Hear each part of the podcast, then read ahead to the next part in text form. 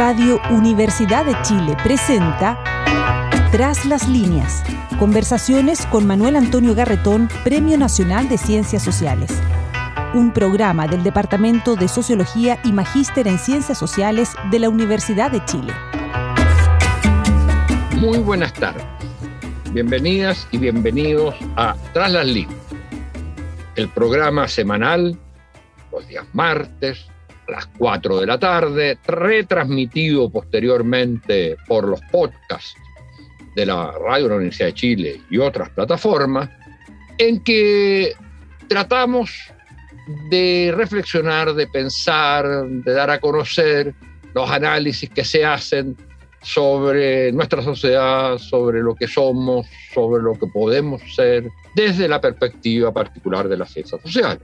Este es un programa que desarrollado por el Magíster en Ciencias Sociales, eh, con mención en Sociología de la Modernización, de la Facultad de Ciencias Sociales de la Universidad de Chile, y del Departamento de Sociología de la misma facultad, de la universidad, y estamos en periodo todo el mes de noviembre para las inscripciones eh, en el Magíster del próximo año y entonces todos los que estén, todos y todas las que estén interesados eh, en ello pueden eh, acceder a la información a través de la página web de Faxo y ahí si quieren eh, empezar los trámites de postulación para ese magíster.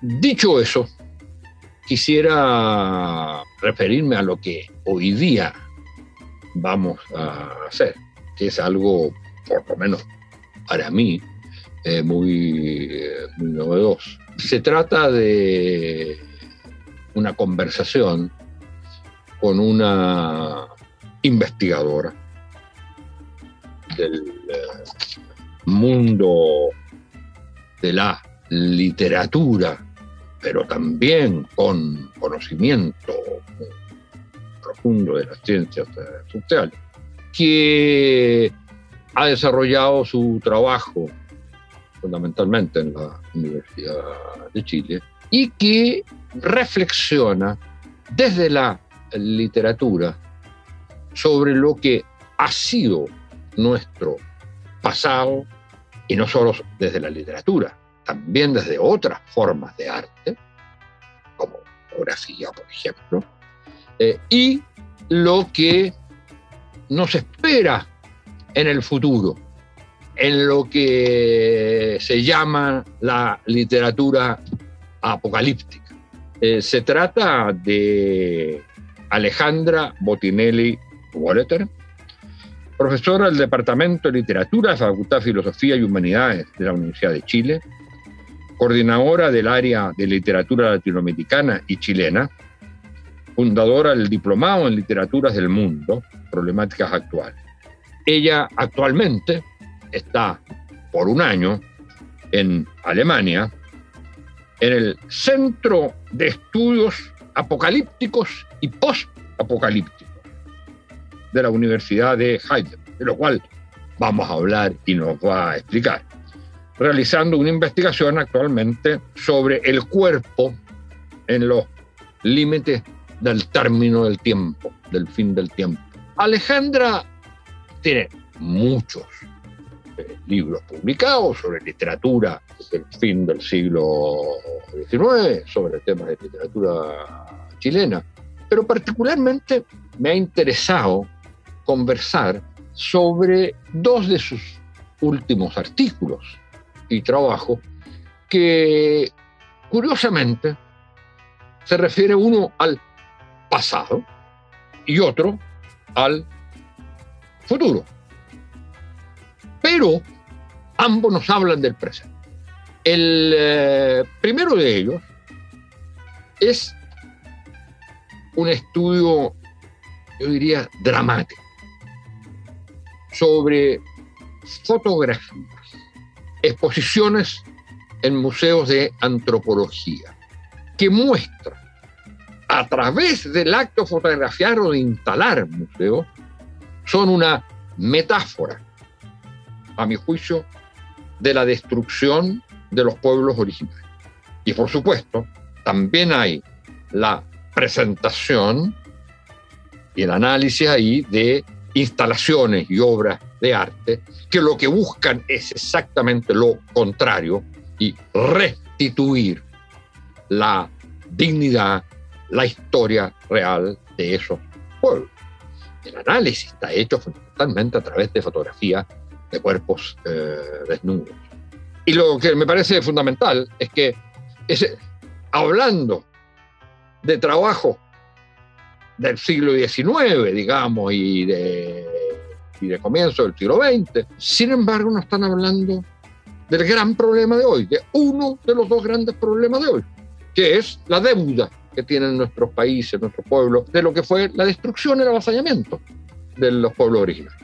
Y por otro lado, el otro estudio es un estudio en la línea apocalíptica, de los que se llama estudio apocalíptico, y básicamente es estudio de literatura chilena sobre literatura apocalíptica chilena, donde ella analiza distintos cuentos y novelas para mostrar cómo de esa literatura apocalíptica podemos darnos cuenta de la naturaleza, de las características y del futuro de la gran crisis actual de nuestras sociedades, una de las cuyas dimensiones es la crisis medioambiental, pero que tiene otros eh, aspectos.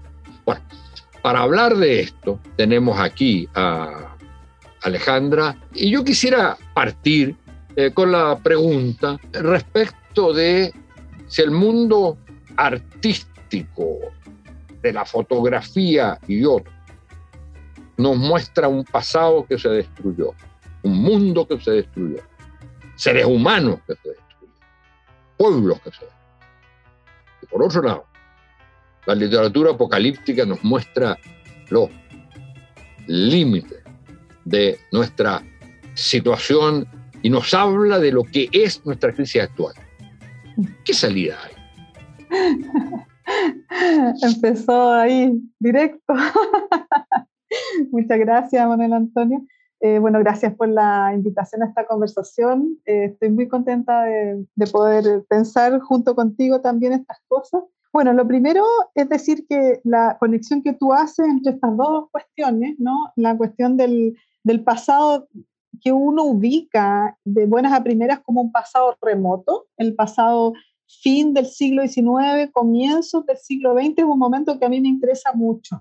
Y, yo me he ido, ido, dando cuenta que me interesa mucho justamente por su carácter de crisis también, ¿no? De crisis eh, civilizatoria y en el caso latinoamericano, crisis fundamentalmente como transformación, como transformación de las estructuras, el proceso de modernización, eh, me parece súper apasionante cómo se desarrolla y porque, porque ahí me parece que están, la, siempre se dice esto, pero creo que en el, en el contexto del cambio del siglo XIX al XX se produce una concentración de, de dimensiones que colisionan. ¿no? Uno de esos es el deseo, por supuesto, de la, del, del, discurso moderno, ¿cierto? Eh, ilustrado y, y, y, sobre todo la, el discurso modernizador de los estados latinoamericanos, en caso latinoamericano, ¿cierto? Sobre la lo, lo, que se requería, ¿no? Eh, poner en marcha para, qué sé yo, ¿no? Encaminarse en la línea, digamos, del horizonte del progreso. Y luego todas la, la, las acciones que estos estados desarrollaron, y entre esas una fundamental, sabemos, ¿cierto?, en la última parte del siglo XIX fue la destrucción, el genocidio, que, se, que sobre todo eh, en el caso de mí me interesa mucho lo, lo, que ocurrió en el suramericano, en particular eh, lo, que, lo que ocurrió en Paraguay y lo que ocurrió en, en, en Chile y en Argentina. ¿no? Los estados chilenos y argentinos, ustedes saben, simultáneamente produjeron esta invasión, esta embestida sobre el territorio hasta muy poco tiempo atrás considerado de, si uno quiere incluso en términos bien, bien modernos, no considerado de propiedad ¿no? de los mapuches, del Gulu Mapu, del Puel Mapu, dependiendo de qué lado. ¿no? Y entonces me, me, me parece que ahí hay algunas notas importantes de la crisis actual. ¿sí? No es un pasado remoto en ese sentido. En ese sentido está latiendo. Muy, muy, muy, es muy evidente, para, bueno, para nosotros en Chile sabemos, ¿sí? Es muy, muy evidente que eso está presente. Y, lo, y, pasa lo mismo en Argentina. y bueno, no solo en estos países, también en otros. Y por lo tanto no es, no es un pasado que, que, se, que se haya osificado allá, allá lejos, ¿no? Es, eso es una ficción, ¿no? está funcionando eh, con más fuerza incluso que algunos presentes, ¿no? funciona eh, de manera muy viva. Por eso a mí me, me interesó particularmente la fotografía. Yo empecé haciendo un trabajo con fotografía eh, bien, bien específico, con fotografías mapuche, de familias mapuche, que en realidad en general se pueden datar del fin de, de los últimos 15, 20 años, del 15 años más o menos del 19 y, y los primeros también 15 del, del 20 con fotografías mapuche, que eran fotografías de familia mapuche eh, realizadas en estudio. Y me interesaba cómo el medio fotográfico, en ese momento eh, que estaba eh, fundamentalmente, digamos, dirigido a observar a una familia ideal, que era la familia burguesa, ¿no? De hecho, ustedes saben, los telones que se compraban en esas fotografías de estudio telones que se importaban desde Estados Unidos, desde París, etcétera, ¿no? de Nueva York, París, otros lugares así, y que eran súper estereotipados. Y era una, la, e, este medio que funcionaba ¿no? como para, para mostrar y, y, construir una tradición también, ¿no? una ficción de tradición también en estas nuevas, como dice Bourdieu, todos los nuevos ricos también, ¿no? cómo funcionaba y cómo se, se, dislocaba. Y era dislocado también por los actores indígenas, mapuche en este caso. Y en realidad el interés fue incluso más básico, fue que una vez vi una, la foto que está en ese, en ese texto, me parece, ¿sí? de Inacayal, del gran guerrero del Puelmapu, el lado, digamos, de la cordillera eh, hacia lo que hoy día consideramos eh, llamado, es Argentina, ¿no? Esa foto a mí siempre me impresionó, ¿no? Es una foto, la de Inacayal, donde él está observando directamente a la, a la cámara, ¿no? al ojo de la cámara y tiene una fuerza tremenda, ¿no? Tiene una fuerza tremenda y uno dice, bueno, y ahí seguí la, la historia de la foto de Inacayal y tal como eh, dices tú, Manuel Antonio, e, efectivamente esa foto fue tomada a este otrora guerrero, ¿no? En circunstancias de, de, de, su prisión, a punto de entrar al, de ser llevado cautivo después de, de una larga marcha, además, de una larga marcha, de la marcha que fue con su familia, con todos sus compañeros, ¿cierto? Y otros caciques también hacia Buenos Aires y fueron conducidos eh, en las peores condiciones también y en esas condiciones a él se le fotografió y a toda su familia. Y lo que pasó más tarde es que esas fotos se vincularon directamente al museo donde está, estos caciques, Foyel y otros grandes caciques mapuche, fueron, la foto de Foyel está ahí también,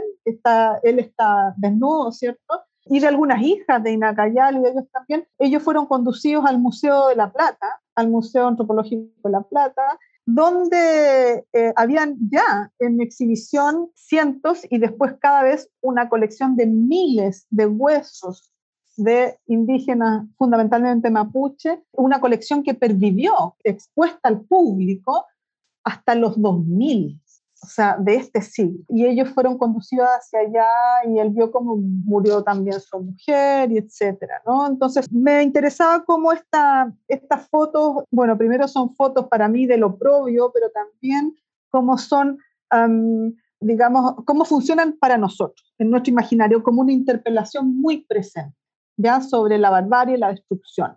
Y por otra parte, la cuestión de la, del apocalipsis en, la, en las literaturas y las escrituras chilenas y latinoamericanas, ahora estoy trabajando con varios textos latinoamericanos. En realidad, todo para mí creo que está bastante vinculado, funciona en la idea que tú planteas como el problema de la crisis actual.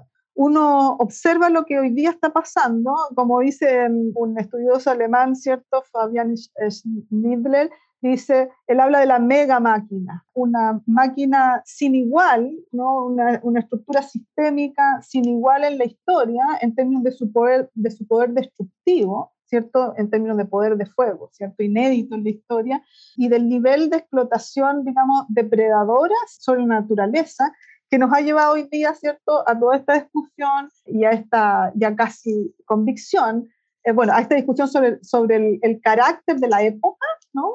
Se ha llamado, incluso ya se ha dicho, ¿no? es una nueva época geológica frente a la que estamos, que se llama antropoceno, que está eh, determinada por la incidencia del, del, hombre, del ser humano, sobre la geología ¿no? de la Tierra, del planeta Tierra. Pero no solo eso, sino la convicción, y esto por eso quiero eh, decir que no es pesimista mi visión. Mi visión es todo lo contrario en, en, en, un, en, un, sentido, porque la convicción es que aquí va a haber una transformación. El, el planeta Tierra se va a transformar y tiene que haber una transformación política vinculada a eso y no sabemos cómo va a ser esa transformación.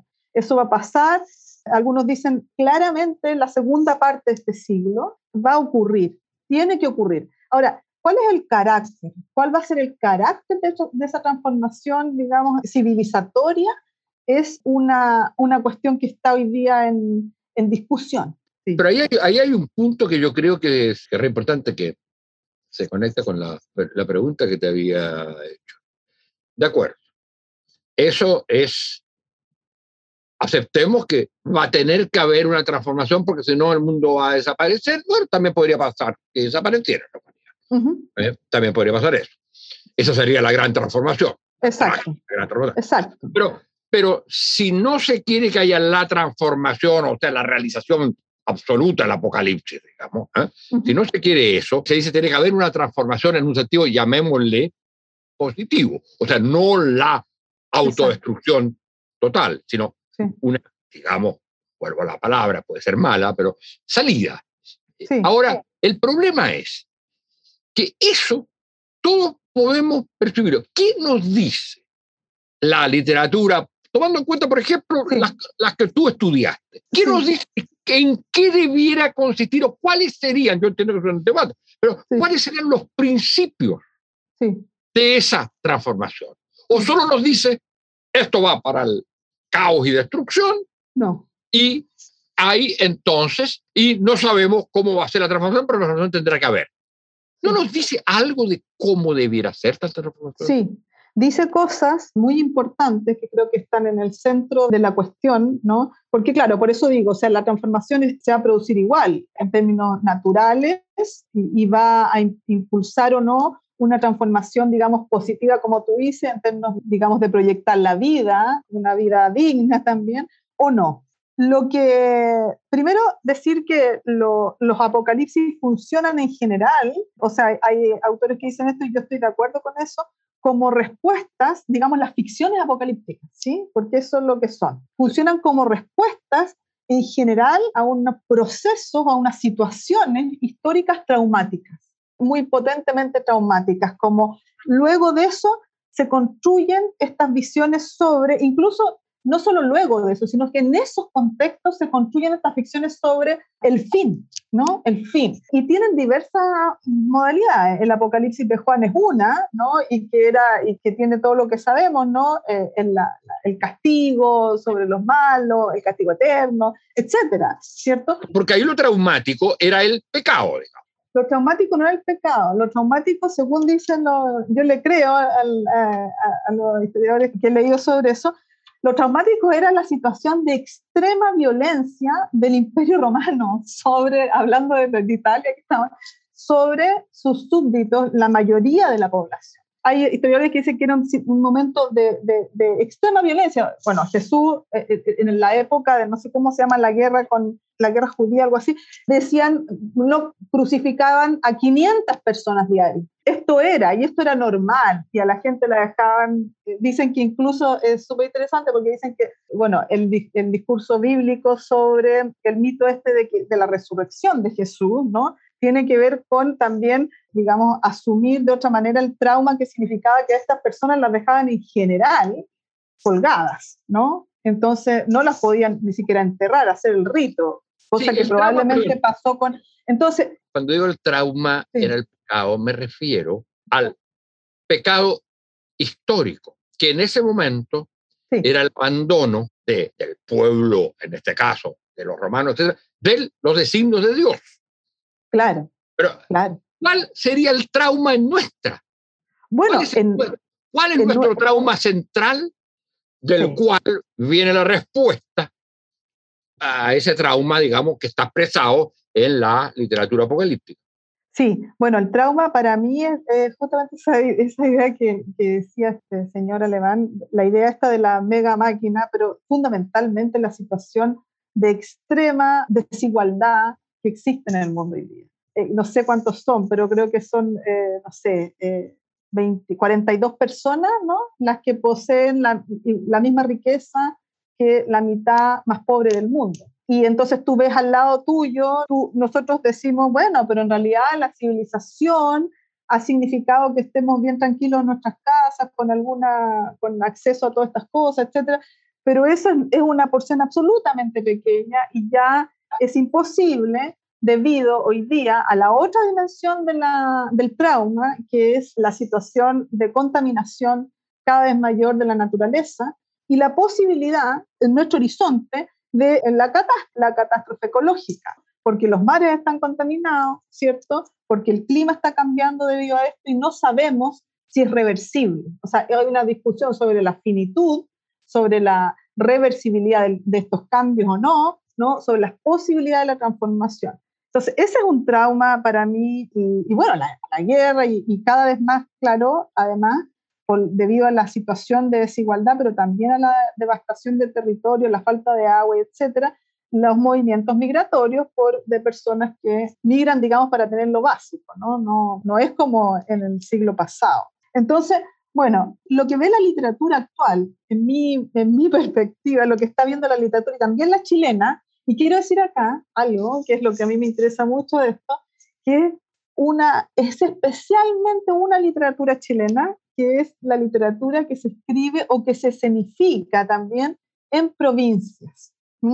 A mí me parece muy interesante eso. Hay una escritura en las provincias o de la provincia chilena que, está pensando estas cuestiones muy fuertemente. por ejemplo, por ejemplo, una... me parece clave eso que estás diciendo. Sí, sí, sí. Por ejemplo, eh, tres obras, ¿no? Por ejemplo, el Museo de la Bruma de Galo, Galo Gigliotto, que hace más o menos lo mismo que yo, que, yo creo que funciona en esa misma intuición de vínculo del pasado y de, ese pasado que late en el presente. Lo que él hace es, en este museo, es un museo imaginario de Magallanes y de la Patagonia, donde él lo que hace es hacer emerger en el fin del mundo justamente como la geografía siniestra, ¿no? Que está detrás de ese espacio hay otra novela de, em, de esa historia también, ¿no? La historia... la, primera ocurre dónde? En Magallanes. En Magallanes, ya. Y la Patagonia, ¿no? Y está, por supuesto, todo el genocidio Selknam ahí eh, implicado con la actualidad, ¿no? La otra es Nancy, de Bruno Lloret, una historia que está ubicada también en un pueblo que se llama CH, ficcional, pero que uno inmediatamente puede vincular a, cualquier pueblo del norte de Chile sometido al embate de la industria extractivista. O Bagual, de Felipe Becerra, que es una novela que ocurre también en el Linde, en el confín, pero en el confín norte, en Guara, donde también emerge toda la, también la imaginería del desierto chileno, como un desierto que está poblado también de desaparecidos, ¿no? del horror. Y ahí los sujetos, digamos, se ven sometidos a una, a una revelación también, porque eso tiene la cuestión del apocalipsis. Funciona también como revelación. ¿sí? Ahora, sobre tu pregunta sobre el futuro y la esperanza, yo creo que estas obras sí, no todas, pero, pero muchas de ellas sí, y hay una literatura que sí lo está haciendo, funciona proponiendo otra forma de relacionamiento de lo humano con la naturaleza, con el entorno y con el pasado. Y ahí no solamente las obras literarias, también estas fotografías, como tú bien anotabas, ¿cierto?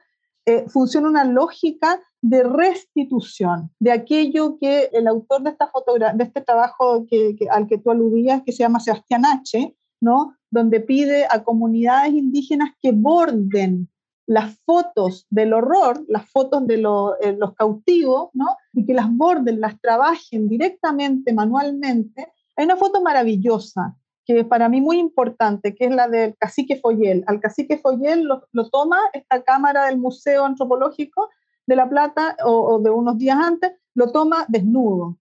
¿Y qué es lo que hace Sebastián H. cuando van de vuelta, de retorno al país mapuche, ¿no? en Argentina, y van comunidad por comunidad, ¿qué es lo que hace una de las comunidades? Una de las personas, el trabajo que hace es bordar sobre esta foto del cacique Foyel un chaleco. Y entonces tú tienes al cacique Foyel ahora, antes desnudo, abrigado. ¿no? Y ahora en el museo quedó, ¿cuál quedó? No, no, ahora, ahora eh, lo que hay es un trabajo que lleva por lo menos 15 años más o menos de las comunidades por eh, exigir la restitución de los restos de sus familiares, de estos caciques, y varios de ellos ya han sido restituidos. Por suerte, y ya y se han hecho funerales, y etcétera. Las comunidades en Chubut, por ejemplo, ya han recibido los, los restos de, del cacique Nacayal y su familia y sus compañeros.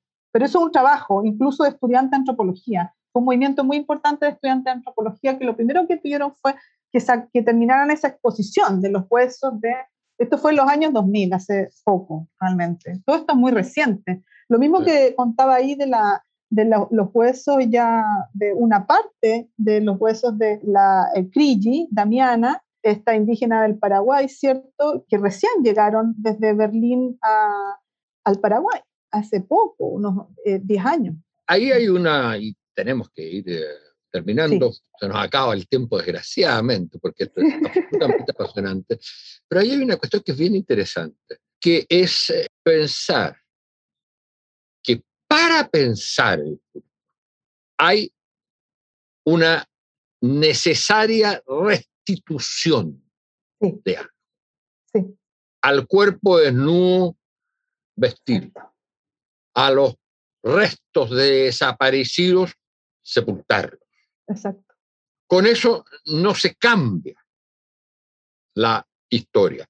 Pero ahora podemos pensar Exacto. con dolor, con dolor sin duda, porque las cosas pasaron, pero ya no hay mucho más que hacer respecto del pasado, salvo la construcción del futuro. Exacto, exacto. Y eso yo encuentro que es súper interesante y, y, es una de las cosas que uno aprende leyendo tus trabajos sobre la literatura apocalíptica, que se lo recomiendo a todos y a todas las auditoras y auditores, porque realmente nos da una visión de lo que es nuestro eh, presente. No solo lo que podemos ser, mm. sino de un futuro que está presente en nosotros, como lo está el pasado. Y muchas gracias, Alejandra, por esta conversación y por, sobre todo, muchas gracias y muchas felicitaciones por los trabajos que has hecho sobre estos eh, temas.